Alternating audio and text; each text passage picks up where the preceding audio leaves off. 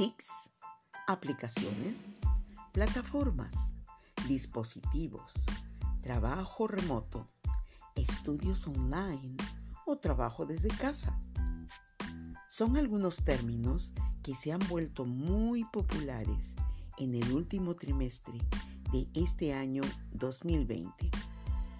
El taller de capacitación en uso de TICs logrará paso a paso informar y capacitar a cada uno de los participantes del taller en el uso adecuado de diversas aplicaciones y dispositivos, logrando con ello que sus trabajos o estudios tengan un desempeño eficaz y actualizado.